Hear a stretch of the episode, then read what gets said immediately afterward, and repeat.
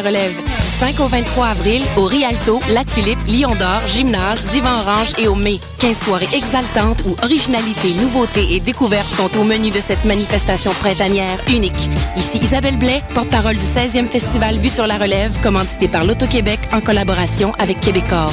Venez découvrir 38 nouveaux spectacles. Des créateurs de toutes les disciplines des arts de la scène vous en mettront plein la vue sur la relève. C'est un rendez-vous. Information vue sur la relève.com. Les productions Nuit d'Afrique présentent la cinquième édition des Silidor de la musique du monde. Les Silidor, les premières distinctions musicales qui soulignent le talent des artistes de la musique du monde. Jusqu'au 28 avril, tous les mardis et mercredis au Club Balatou dans le cadre des concerts gratuits, le public est invité à voter pour son artiste coup de cœur. Venez découvrir et appuyer plus de 200 artistes originaires de 20 pays différents ainsi qu'une extraordinaire diversité musicale. Pour plus d'informations, consultez le www.festivalnuitdafrique.com. Les Silidor, le prix du public qui fait grandir le monde.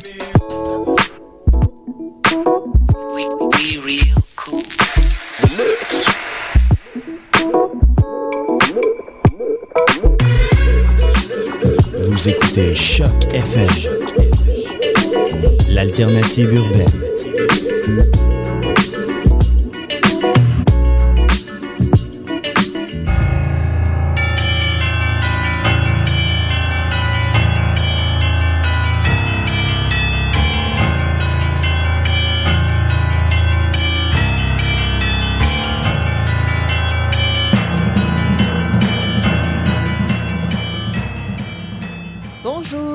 Sur Choc FM, Hélène et Eric avec vous. On est mardi 22 mars et c'est le tome 2, le chapitre 23 de Mission Encre Noire. Bonsoir.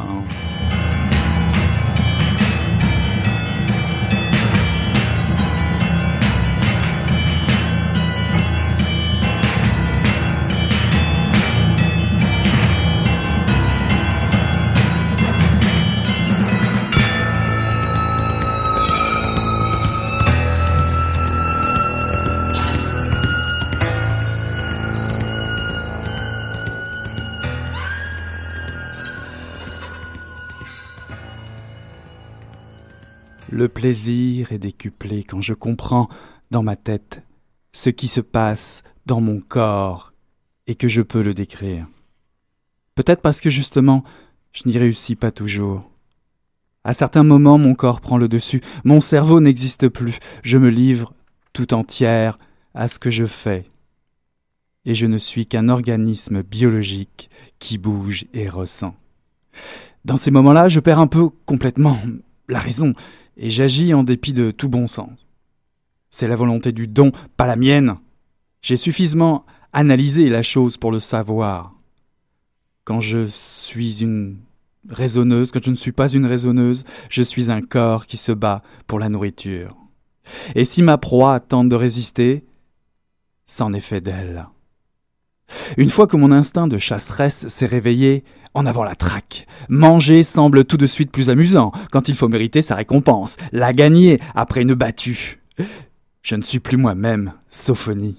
Poussé par le naturel, je deviens animal, je dévore ma proie sans prendre la peine de la cuisiner. Le plus dur, c'est quand les enfants jouent à la poursuite. Les voir courir dans tous les sens pour tenter de s'attraper me donne envie d'entrer dans le jeu. J'ai essayé une fois. Ils se sont montrés étonnés, mais ont accepté avec joie. Une grande, cela donnait du piquant à la zouelle. Et puis j'ai agrippé une fillette et les choses se sont gâtées. La sueur, cette odeur aigrelette de petite fille, la viande toute fraîche, j'aurais pu la dévorer là, toute crue. J'ai eu un mal fou à me dominer. Malgré moi, je la tenais un peu trop fort. Mon sourire était trop carnassier, et elle, euh, dubitative, mais, encore euh, confiante, se demandait ce qui se passait. Elle souriait toujours, mais son sourire devenait grimace. J'ai vu le moment où, effrayée, les larmes inonderaient ses jolis yeux noirs, et j'ai tout lâché. Elle s'est sauvée, chez elle, et n'est pas revenue jouer. Pour moi aussi, le jeu était fini, la vie en société est parfois dangereuse, il faut faire très attention à soi et surveiller sa façon d'agir. Je ne joue plus à la poursuite. En ce qui concerne mes petites parties de cache-cache, elles se jouent à deux uniquement, ce qui laisse à chacun sa chance. C'était un- une lecture extraite de L'Ogresse, un nom, un titre approprié pour le livre de Dina Psyché qui est tout chaud et vient tout juste de paraître aux éditions Coup de tête. Alors, je te repasse tout de suite la parole, Eric, pour nous en dire un petit peu plus sur, sur cette œuvre étonnante. Rappelez-vous vos cauchemars de bambins. L'ogresse, pardon, comme dans n'importe quel personnage de conte, est une sorte de géante, se nourrissant de chair fraîche et dévorant les petits-enfants. Vous vous rappelez? Ben, Il en est question dans ce nouveau roman de Dina Psyché paru aux éditions Coup de tête. L'auteur a faim. Elle a faim de mots pour vous narrer cette histoire, écrite sur le ton de la confession, celle qui serait signée par une lignée d'ogres et d'ogresses qui se partagent le don. Ce don qui régit tout, qui pousse à agir, cette pulsion venue du fond d'isage qui ne respecte rien, si ce n'est sa satiété. Ceux qui sont possédés doivent manger, puisque leur estomac est une ravine à combler, dévorer, avaler, boulotter, se goinfrer et digérer tout. La tentation gronde partout, irrépressible, voyous ou tendre. L'envie de partager ce funeste héritage tétille perversement Sophonie le personnage principal. Cette tâche ingrate qui lui échoua, ce cannibalisme, le mot est lâché, est une gastronomie exigeante. Elle se transmet d'un arrière-grand-père ou d'un père, voire d'un oncle. On ne sait plus très bien car le lignage euh, généalogique se chevauche allègrement au bon vouloir des plaisirs de la chair. Vous découvrirez donc l'apprentissage d'une gloutonne ultime qui s'empiffre de nourriture sous toutes ses formes, jusqu'au plus inattendu. Il y en a de tous les goûts, de toutes les couleurs et les tailles pour aboutir à l'interdit suprême, l'extase que l'on se refuse d'habitude, la chair humaine, comme un péché originel. Euh, loin des insipides Twilight pour adolescents et j'en passe, le lecteur, vous, êtes conviés à une lascive danse macabre, une magie noire des mots distillés par Dina Psyché. Elle s'amuse à dénicher les détails les plus saugrenus avec doigté pour notre plus grand bonheur, comme dans les contes, se prend-on à dire. Et si, et si, et si, et oui, et si les histoires de sorcières ou d'ogresses nous déstabilisaient pour mieux nous gâter. On l'a compris, l'auteur savoure l'idée de braver les interdits pour mieux nous pervertir. Elle nous met à l'épreuve, nous obligeant à mesurer l'écart entre notre déni des plaisirs de la chair et notre capacité à badiner avec les mots et les idées. Avec une langue maîtrisée, à l'exotisme parfois charnu, aux accents martiniquais, Dina Psyché nous rappelle que jouer avec la morale et les mots est un défi à notre ou à votre imagination et à notre ou à votre ouverture d'esprit. Lire l'ogresse, c'est accepter de se laisser triturer, malaxer, envoûter, goûter par les enchantements féminins et peut-être y ressentirez-vous, comme moi, un plaisir coupable. Une lecture goulue donc et une prise de risque courageuse pour ce nouveau roman de Dina Psyché. C'est un des bons coups des éditions Coup de tête, un peu comme Contre-Dieu d'ailleurs de Patrick Sénécal, d'Ogresse ADS, il n'y a d'ailleurs qu'un pas. Alors, euh, avant d'aller plus loin, nous, on est allé rencontrer euh, Dina Psyché lorsqu'elle était de, passage à Montréal euh, dernièrement. Et où est-ce qu'on pouvait la rencontrer mieux que dans un endroit où on peut bouffer? Donc, c'était forcément le choix à s'imposer. On est allé la rencontrer aux premières moissons du marché Atwater. Alors, c'est un peu bruyant, mais écoutez Dina Psyché, c'est très intéressant. Bonjour Dina. D'où est-ce que vous est venue l'idée de parler euh, de l'oralité? Je me sens moi-même très orale, mais une orale insatisfaite. L'image qui nous est renvoyée de la femme, nous ne pouvons jamais totalement vivre notre oralité jusqu'au bout. Est-ce que c'est lourd de sens Il y a énormément de connotations derrière l'oralité. Et je pense qu'il y avait aussi quelque chose en rapport avec l'abondance dans laquelle nous vivons actuellement, dans les rayons des magasins, partout, et cette surabondance qui en fait nous punit en même temps. Donc euh, le monde fait de tentations, mais une tentation à laquelle on ne peut pas céder. Je trouve ça très dur. N'avez-vous pas peur de choquer finalement Au moment où je l'écrivais, non, parce que c'est un jeu. Ça a été un jeu sur la langue, ça a été un jeu avec moi-même. Enfin, non, je l'écris dans, dans l'optique du jeu. Maintenant, peut-être parce qu'il est écrit, il va sortir et que j'ai pris un peu de distance, je me pose la question. Parce qu'il y en a qui vont s'arrêter simplement à l'aspect cannibalisme, enfin chair humaine et tout ça. Je prends le risque, je dis qu'il faut bien un petit peu d'humour dans la vie et puis ceux qui n'ont pas d'humour, bah, dommage pour eux. Est-ce que vous êtes quelqu'un qui mange beaucoup?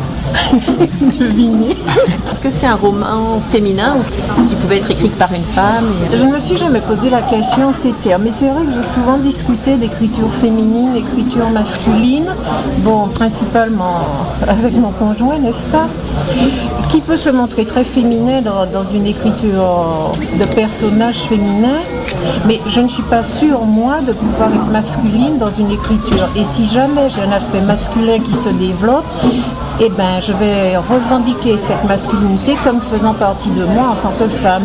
La femme n'est pas obligatoirement cet être soumise, inférieure, enfin, ce rôle dans lequel on veut la cantonner, non. Est-ce qu'il y a encore des thèmes tabous Le livre nous le dira. Au moment où je l'ai écrit, je, je n'ai pas eu l'impression, vous voyez. Puis, quand il m'est arrivé d'en parler, pendant que je l'écrivais, il y a un passage avec le petit doigt de, de Réunicien. Je l'ai envoyé à une amie en Martinique. Réponse, euh, par rapport à sa religion, ça la gêne de lire ça. A été la gifle. Je ne m'attendais pas à ça, qu'on mette ça en rapport avec la religion et que ça soit un écrit interdit. Et après, j'ai essayé d'en plaisanter, de mettre la chose sur le plan du jeu, mais je ne pense pas qu'elle lira le livre. Et vous voyez, quand on discute, par exemple, avec les gens, ces fameuses équipes de football qui s'étaient retrouvées dans les Andes et qui avaient mangé de la chair humaine, je ne sais pas, moi, au risque de choquer, je dis, mais en mon âme et conscience, je pense que je pourrais manger de la chair humaine. Et tabou suprême, je me rends compte que tous les gens, ils disent, mais je ne mangerai pas quelqu'un de ma famille. Et moi, je dis, ben, je commencerai par quelqu'un de ma famille. vous voyez Parce que je sais ce que je mange. Et puis, ça serait une espèce d'Eucharistie, enfin une communion suprême. Ça serait génial que ça soit, par exemple, mon, mon fils à qui j'ai donné la vie, qui un jour me sauve la vie en me permettant de survivre en, en le mangeant. Ou mon mari, ou, ou quelqu'un de très cher, ou mes parents, enfin. Là, je sens la différence. C'est que je dis, moi, je commencerai par manger le proche avant de manger l'inconnu. Mais de là, à aller assassiner un enfant pour le manger, non. La lignée, c'est un sujet important aussi dans votre livre. Il y a un arbre généalogique pour bien suivre l'histoire. Mais moi, quand j'écris le livre, je, je n'ai pas ça en tête. C'est après, quand je jette un regard critique, je dis, ah ben oui, tiens, il y a ça. A posteriori, je me rends compte que oui, je pense que j'ai cette notion de lignée en tête, cette notion de, lignée de femme, toujours, de matriarcat. Je suis très intéressée par les sociétés de femmes. Dans ma série jeunesse, c'est dans le monde des sirènes, mais où le mâle, il est appareil à se reproduire. C'est pas dévalorisé, il est là simplement en tant que spermatèque, je dirais, et tout appartient aux, sirènes femelles. Et tout se passe très bien. Je suis auteur, je crée mon monde. Vous voyez, c'est peut-être le seul moment où je suis déesse. Très souvent, les critiques, ils assimilent les à l'auteur. Vous voyez? Quelquefois, vous avez un personnage qui obéit à une logique, un personnage méchant, raciste, tout ce que vous voulez. Ça ne veut pas dire que l'auteur l'est. Or, j'ai déjà été confrontée à ce raccourci. Alors voilà, donc c'était Dina Psyché. Euh, on, on voit l'oralité est vraiment un des thèmes, le plaisir féminin, l'orgasme, quelque chose d'assez euh, primitif, la chair au sens large. hein. c'est vraiment ça le, le thème, euh, le corps, la chair du livre. Il y a aussi toute la question, effectivement, elle le- on le dit un peu euh, dans cette entrevue, mais la transmission orale de l'histoire familiale, les mots, parce que Sophonie non seulement raconte sa propre histoire, se raconte, et elle a besoin de- des mots pour ça, mais aussi euh, écoute beaucoup les grandes personnes qui racontent euh, l'histoire de la famille et qui la racontent elles-mêmes. Et puis il y a l'histoire de, euh, c'est quelque chose qui nous parle à tous, ça, l'héritage familial, en quoi on se conforme à ce qui nous est, à la vision que notre famille a de nous finalement, ou que nos, nos ascendants ont de nous. Donc voilà. Bah, vous avez, de toute façon, vous avez entendu dans l'entrevue, euh, elle, elle écrit des œuvres aussi pour, euh, pour la jeunesse. hein. Mais euh, elle a aussi écrit Cyclone et Zoélie du Saint-Esprit qui sont parus en 2008 et 2010 euh, chez Coup de tête. Euh, dans, dans, ce dernier, euh, dans ce dernier, d'ailleurs, il est question de, de, sorcel- de sorcellerie et l'influence des Antilles est, très palpable, euh, même si, même si d'ailleurs le, roman se passe euh, en partie au Canada. Euh, Dina Psyché, qui est martiniquaise, partage en effet, se partage entre Montréal et, la Martinique. Et euh, je dirais au départ, on retrouve dans, dans, euh, dans l'ogresse des accents, euh, des accents créoles. Nous sommes allés lui poser la question d'ailleurs de la langue, de l'écriture et, et- et de sa culture. Est-ce que l'écriture, le fait qu'elle intègre euh, des mots, des tournures de phrases créoles, est-ce que c'est euh, une nécessité? Est-ce que ça donne un charme exotique euh, en plus? Ou est-ce que c'est juste utile par rapport au, thème? Est-ce que c'est vraiment une, votre façon d'écrire? Je pense que c'est simplement un moyen d'utiliser tout ce que j'ai à ma disposition.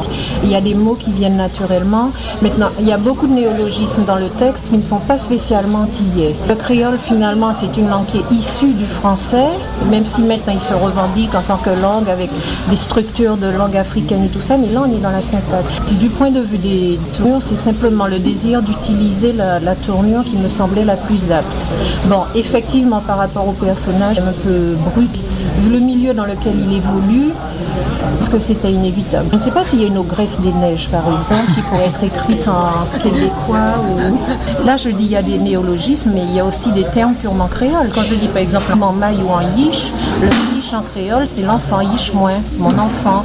Donc il y a des termes comme ça qui sont glissés très naturellement, ben, comme on le fait dans le joual, comme on le fait quelquefois avec l'anglais. Quand vous dites c'est le fun, je pense que c'est simplement utiliser des termes qui rendent mieux compte de ce que nous voulons dire, le fait qu'il soit dans une langue dite étrangère qui a l'importance. Euh, C'est un roman assez court, ça a été long à écrire. Long à écrire, disons moins d'un an. J'ai dû le commencer en janvier, mais je n'avais pas le temps de l'écrire. Ne pas avoir le temps, ça veut dire que vous y pensez quand même. Et après, j'ai dû l'écrire en un mois et demi, je pense. Mettre du temps, travailler la forme, oui, sans doute un petit peu, mais d'un autre côté, quand vous avez une formule qui sort, elle, elle vient comme ça d'un seul coup. Et puis, le plus souvent, il n'y a même pas besoin de la corriger. Comme ça, c'est fait avec plaisir parce que c'est un peu une recherche au trésor, vous voyez. Donc il y a toujours cette notion de jeu. Donc je ne l'ai pas ressenti comme travail. Le fait de mettre un adjectif avant ou après, c'est c'est un choix. Donc ça, ça demande, il y a un moment où on va s'arrêter là-dessus pour voir qu'est-ce que ça donne. Et à un moment, je parlais de la plénitude belle du, du présent. Et le fait de mettre le bel après, c'est pas un hasard, c'était un choix. Parce que je trouve que ça mettait l'adjectif en valeur.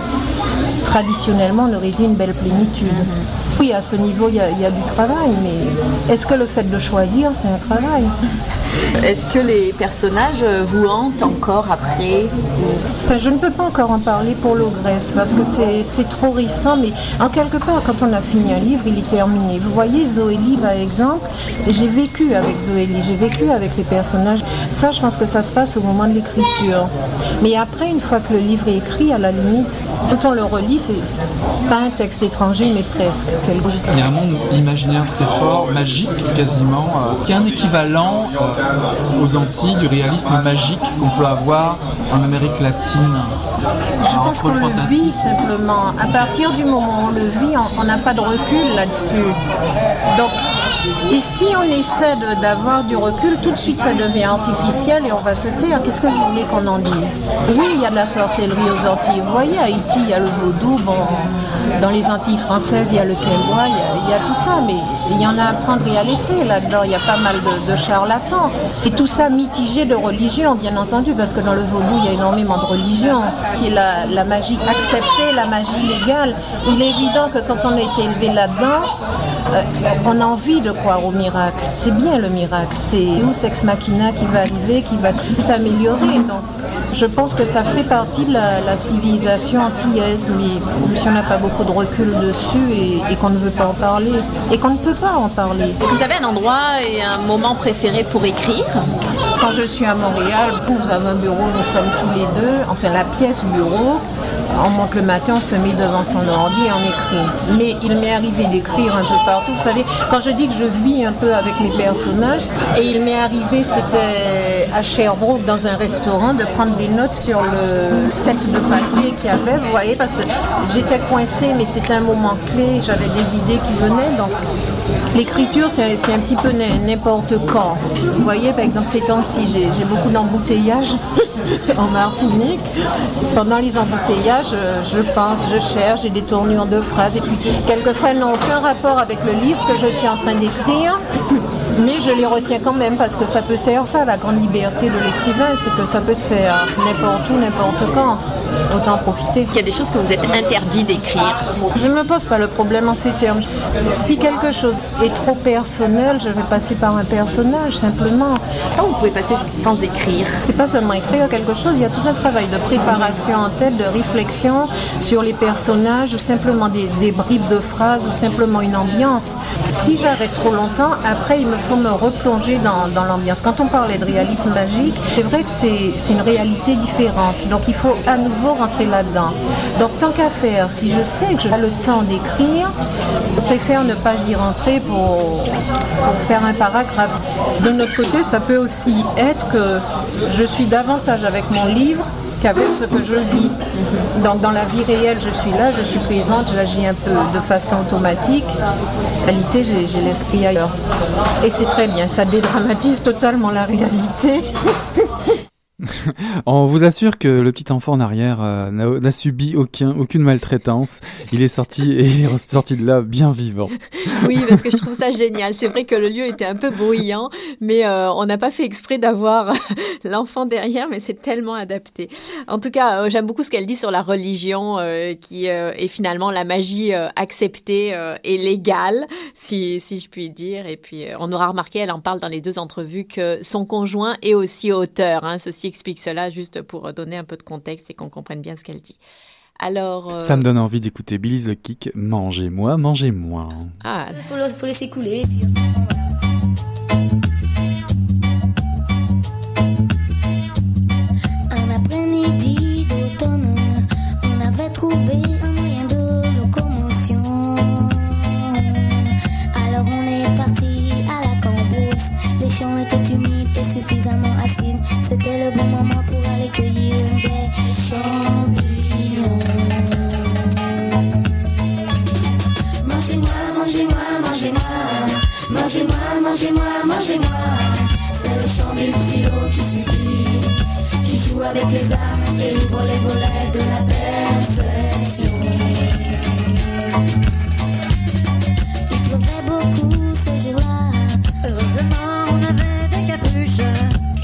Des pochons solides. Là-bas, les vaches nous regardaient d'un air complice et détendu. Il y avait plus qu'à pour assurer la cueillette. Mangez-moi, mangez-moi, mangez-moi.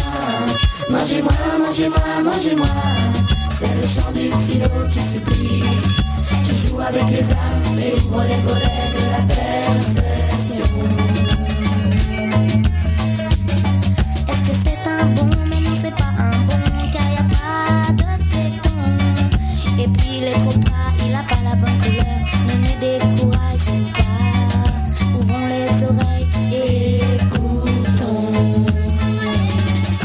Mangez-moi, mangez-moi, mangez-moi. Billy the Kick, euh, mangez-moi, mangez-moi. C'est, euh, c'est Merci, hein, merci pour ton choix. Super adapté, Eric. Alors, euh, on est allé se demander, et on est allé demander à Dina Psyché, euh, cet auteur capable de parler de chair aussi bien et de façon aussi fascinante, parce que c'est un livre vraiment fascinant, je, je dois dire. En tout cas, moi, ça m'a beaucoup touché. on est allé lui demander euh, qu'est-ce qu'elle dévorait comme livre. Je voulais savoir si vous lisiez quelque chose en ce moment. Je viens de finir Marjorie Stonehenge de Patricia Posatas, où Dieu s'écrit avec un E. Et j'ai trouvé ça génial. Dieu au féminin, malheureusement, c'est un monde virtuel. On s'en rend compte à la fin. Mais j'ai beaucoup aimé, je ne comprends pas qu'elle n'ait pas eu davantage de succès, cette fille, et elle a arrêté d'écrire, semble-t-il. Avant elle, j'ai eu toute une période Fred Vargas, je ne m'étais jamais vraiment plongée là-dedans. Donc là, j'en ai lu plusieurs. Mon prochain, ben, ça sera coup de tête, c'est Contre Dieu de Sénécal que je n'ai pas encore lu. Mais je n'aime pas beaucoup lire quand j'écris. Je n'ai que ça en tête et j'ai du mal à lire. Est-ce qu'un écrivain, forcément, lit beaucoup je pense qu'on vient à l'écriture parce que ce qu'on a lu, on l'a trouvé beau, on l'a trouvé bien. Donc je pense qu'il y a quand même un certain intérêt pour la lecture, pour ce qui se fait, pour ce que d'autres ont écrit. Est-ce que vous trouvez vos livres euh, Disons que j'ai une telle réserve en tête de livres à lire que je mourrais que je ne les aurais pas tous lus. Et là, comme je travaille dans une bibliothèque, ça m'est facile de, de faire mon choix. Généralement, je lis par période. Quand je tombe sur un auteur qui m'a plu, je vais essayer d'en lire plusieurs de lui dans la foulée. Est-ce que vous vous êtes déjà caché pour lire Quand on est mère de famille, qu'on a des enfants, je me souviendrai toujours. Il y avait la machine à laver le linge, le panier de linge sale, et j'étais cachée derrière, et mon fils de 4 ans est arrivé qui me dit Mais qu'est-ce que tu fais là, maman? Je savais bien ce que je faisais là, je lisais. mais je pense que quand on est très occupé, oui, on peut se cacher pour lire. À l'école aussi, mais là j'étais adolescente, on avait le droit de lire jusqu'à une certaine heure le soir. J'étais à l'internat, lumière éteinte. Donc là c'était dans l'armoire avec la lampe de poche. Déjà interdit de lire, vous Non, mais on m'a interdit de lire, je l'ai très mal vite. Ce que je me souviens, c'était les aventures du roi Pozol. Ma mère a jugé que c'était pas de mon âge. Ma sœur avait cafeté. Elle que c'était trop sexuel pour moi, donc on me l'a confisqué. Ce que je trouve admirable, c'est qu'il est resté pendant deux ans dans le tiroir du bureau et j'ai jamais essayé de le lire. C'était interdit, je ne pouvais pas, donc j'ai bêtement attendu. J'ai trouvé ça d'autant plus ridicule qu'il y avait une bibliothèque à la maison et on m'a laissé lire Gide très jeune et Maxence Vandermeersch. Était horrible, qui m'a donné des cauchemars. Est-ce que vous abîmez vos, vos livres ou vous en prenez soin Je n'ai aucun respect pour le livre en tant qu'objet. J'en ai honte pour une bibliothécaire, mais pour moi, c'est le texte. Vous voyez? En revanche, il m'est arrivé d'apprendre des phrases par cœur, d'apprendre des poèmes, d'a- d'apprendre des paragraphes. À une époque, nous faisions la collection des premières phrases de livres. Si par exemple, dans une conversation, là, je, je réponds, ben, longtemps je me suis couché de bonne heure, ça serait peut-être innocent pour vous, ou peut-être que vous saurez, Proust, mais lui, il va cliquer. C'est toujours du jeu, quoi. Est-ce que vous avez un auteur ou un titre qui vous a particulièrement marqué euh, dans votre vie de lectrice? Ah, c'est toujours le même que je ressors, c'est Vendredi ou les Lèvres du Pacifique de Tournier. Je pense que ça, ça a été ma Bible. Avant ça, il y a eu Jules Verne, le personnage du capitaine Nemo. Je pense que ça a été mon idole quand j'ai 12-13 ans, vous voyez. Ce personnage un peu sauvage, mystérieux, enfin, un monde à sa disposition. Et ensuite, c'était le personnage de Robinson. Cette étude qu'a fait Tournier sur l'action de la solitude sur Robinson, j'avoue, ça m'a fasciné parce que Robinson arrive à un équilibre qui est en fait un équilibre qu'on peut désirer dans notre vie actuelle. Que moi, je trouve très optimiste. Et à quoi ça sert de lire pour vous?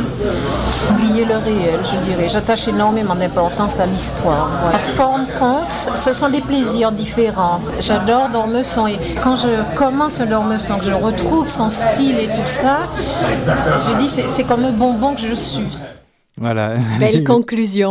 La lecture comme un bonbon qu'on suce. euh, Voilà, surtout et ne surtout pas pour le jeu. Toujours, jamais, Toujours le jeu. toujours le jeu. Et puis euh, moi, je me demandais, est-ce que tu crois qu'on peut euh, Elle disait qu'il fallait commencer par manger ses proches, euh, et je me demandais si les partenaires de radio, est-ce que ça se fait de les manger? Non. Tu hein. crois que ça, ça rentre dans la catégorie des proches? Moi, je suis pas vraiment sûr. Non, bon. Tu pourrais aussi poser la question aux auditeurs. Ils votent beaucoup là, enfin, on espère en tout cas. Voilà, bah Bon. écoutez, c'était une belle émission, Mission Encre Noire euh, encore ce soir. Oui. Euh, c'est tellement, c'est tellement prochaine. trop court, mais on, on adore ça être avec vous. Euh, bah, on, vous- on vous dit à la semaine prochaine et puis on vous souhaite une bonne soirée. Voilà, on Ouais. sera au rendez-vous. Salut Hélène. Salut Eric.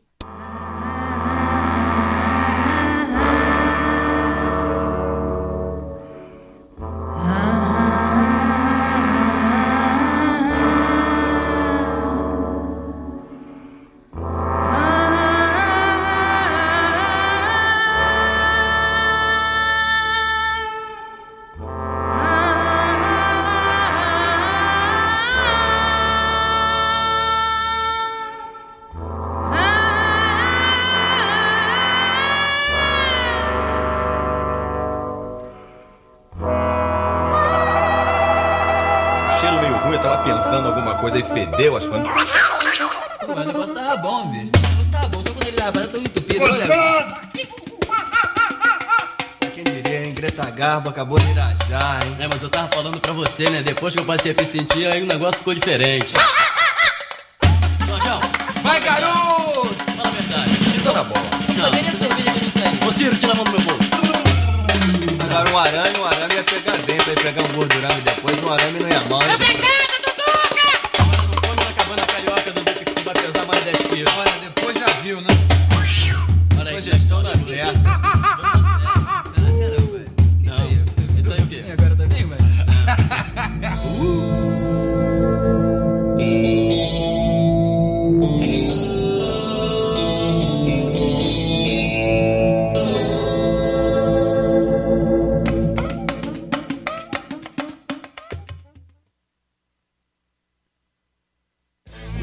En plein la vue sur la relève.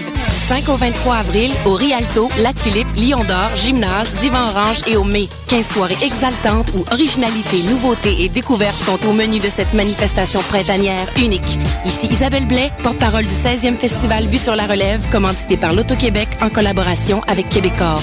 Venez découvrir 38 nouveaux spectacles. Des créateurs de toutes les disciplines des arts de la scène vous en mettront plein la vue sur la relève. C'est un rendez-vous. Information vue sur la relève.com. Les productions Nues d'Afrique présentent la cinquième édition des Silidor de la musique du monde. Les Silidor, les premières distinctions musicales qui soulignent le talent des artistes de la musique du monde. Jusqu'au 28 avril, tous les mardis et mercredis au Club Balatou dans le cadre des concerts gratuits, le public est invité à voter pour